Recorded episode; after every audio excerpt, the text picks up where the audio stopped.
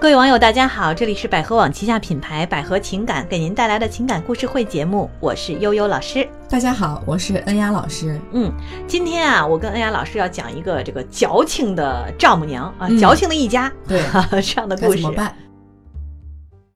是一位网友啊，他给我们写信哈，然后那个我来念一下哈，嗯他是这么说的：说这个女方家里总是有特别矫情的事儿，该不该分手啊？嗯他说我跟这个女方呢是相亲认识的，谈了有一段时间了，感觉呀、总是有点矫情。我呢做什么都是不对的，比如说我说我会说日语啊，这个女方啊很不高兴，骂我是日本狗啊。我说那我不会说吧，她也会不高兴，骂我没有国际化。考公务员考不上，说我废物；我考上了不去啊，说我装逼。呃，考上去了，说我贪恋权势；交完钱不去考，说我钱多了烧的。去他家呢，他父母上来就让我接地气，辞公务员儿，还说我是狗。我呢，真的准备辞职了，去找个新工作哈。又说呢，我神经病。那这样的女生和家庭，我到底该怎么办呢？我都不知道该怎么做好了，都是错。嗯， 感觉这个男的在这个女的家简直是坐立不安，感觉应该是是啊，怎么会出不现管这做种什么都是错，对都不对。怎么办？哎呀，那老我师，那我就想，我特别想问一下这个男的，呃，你跟这个女的在一起的时候，你看好这个女的身上哪些点呀？嗯，为什么要跟这个女的在一起？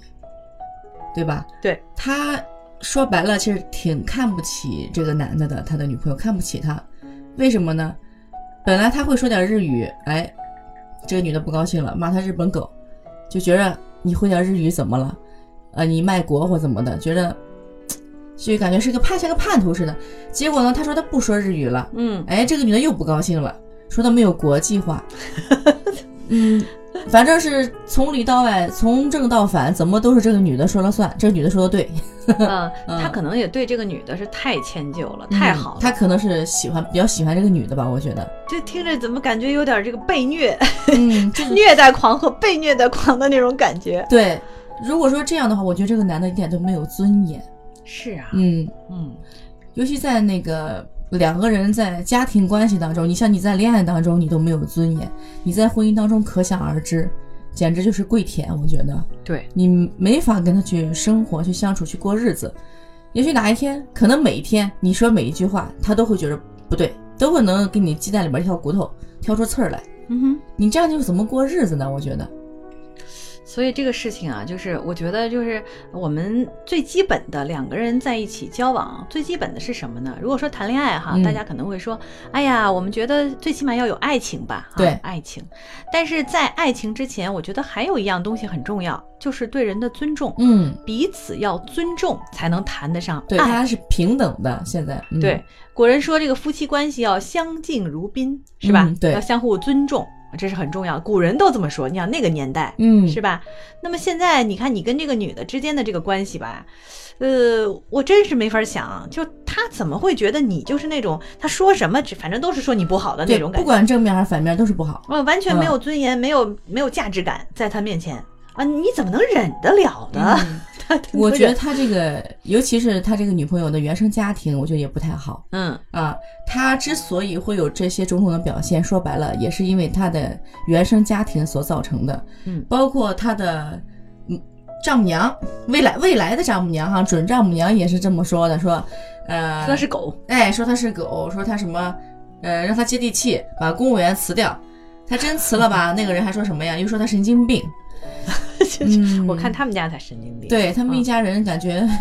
颠三倒四的，嗯反我总正不觉得太。好。对，嗯，你你觉不觉得其实有一些人啊，有一些家庭啊，他们就会觉得越这样，呃，怎么说，就是攻击，哎，不是攻击啊，就嘲讽、冷嘲热讽，嗯说的不好哈，越这样说这样的他的未来的女婿呢，如果他女婿不还嘴，或者也不还手，也不还口，嗯啊，才显得呃这个将来就越有把握，他的这个呃老孩子女孩在这个男人面前也会被受重视和尊重，有这种心理，我觉得这完全是那种小市民的心态。嗯，为什么这么说呢？呃，越没有本事的人才越想去控制别人。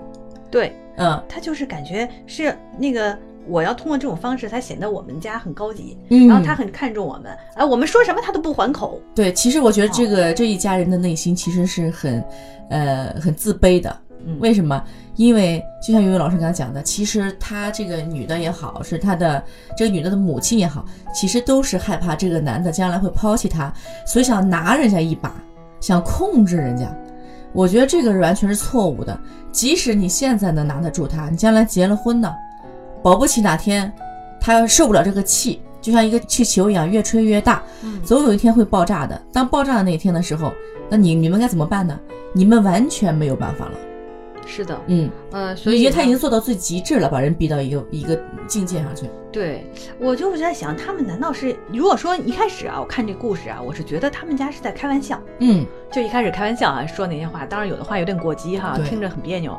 呃，都引起国际纠纷 了，是不是？ 这个不太好哈。哎那么就是一开始，我觉得如果是两个人关系比较亲密的话，开开玩笑是可以理解的。嗯，但是他这个事情呢，已然造成了这个男生的困扰和纠结，已经是忍不下去了，对，所以这个已经不是开玩笑的层层次他了。完全没有自尊，我觉得嗯在这一家人面前。是嗯你想想倒过来想，如果你的女儿在这个男生家里老是被这样欺负，说这样的话，那你们是什么感受？嗯呃换位思考一下哈。所以现在我是觉得，如果这个男的实在忍不了，我是觉得他真的可以提出分手啊。对，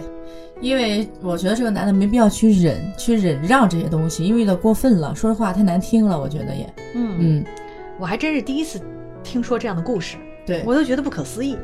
我觉得他俩这个根本就是不平等的，根本就没必要在一起。哎，那你说会不会有的人之间的这种关系模式就是这样的一种模式？有嗯啊、因为所有的婚姻都是由不同模式组成的组合，呃，我不否定有这种情况，嗯但是我先请这个男生想一想，嗯假设你们现在结婚了，你天天还是受这样的虐待嗯啊，这样的瞧不起，嗯，你能受得了吗？你能过得了自己那一关吗？你心里能过得去吗？是如果可以，你可以可以继续跟他相处下去，但是我敢很清楚的告诉你，这毕竟是少数人，没错儿。嗯，啊、大多数的关系还是平等正常的。对呀、就没见过这样的哈。对你说你说你这还没结婚呢，就这样了，这以后结了婚、那会怎么样啊？ 是，你想以后结了婚生了孩子，他们还当着孩子这样说你的话，那你你在这个家这太我都没不地敢位了想象，不敢对想象这件事情哈。还有就是，我建议这个男生啊，你回去跟自己的父母商量商量，看看这个父母对是对这个事情怎么看。嗯，如果他父母知道对方那一家这么对他儿子，他父母肯定心疼死了。是的，嗯，好，我们今天给这个男士建议就是分手吧， 我觉得也是，因为啊